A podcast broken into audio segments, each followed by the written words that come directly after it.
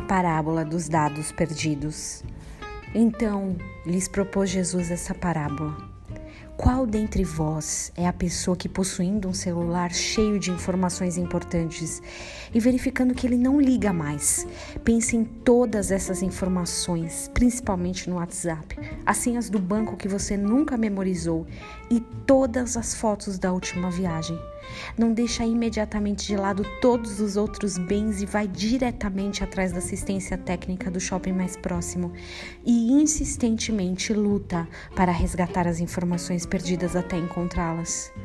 Recuperando essas informações perdidas, volta feliz para casa, fazendo a maior festa e divulgando no grupo dos amigos e família, com todas as letras e emojis possíveis: Alegrai-vos comigo, porque consegui recuperar todas as minhas informações perdidas. Lucas 15, 3 Calma, essa é a minha versão atualizada da parábola da ovelha perdida. Na época de Jesus, um rebanho de 100 ovelhas era muito considerável. Claro, hoje a gente não valoriza tanto a pastagem assim ou os animais, porque a nossa subsistência, nossos salários vêm de outras fontes.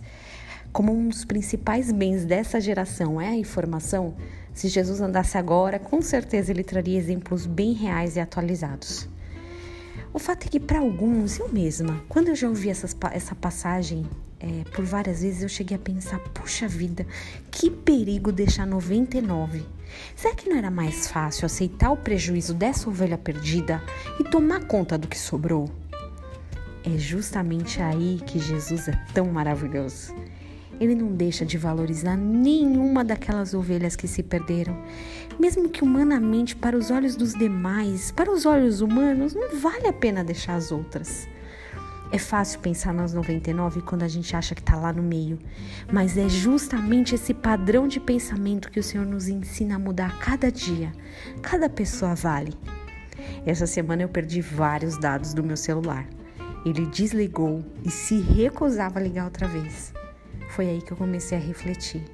Quando foi a última vez que a gente passou a valorizar mais os dados e informações do celular do que as ovelhas? É? Ainda bem que o nosso Pai nunca esquece o que realmente é importante. Que você tenha um dia abençoado em nome de Jesus.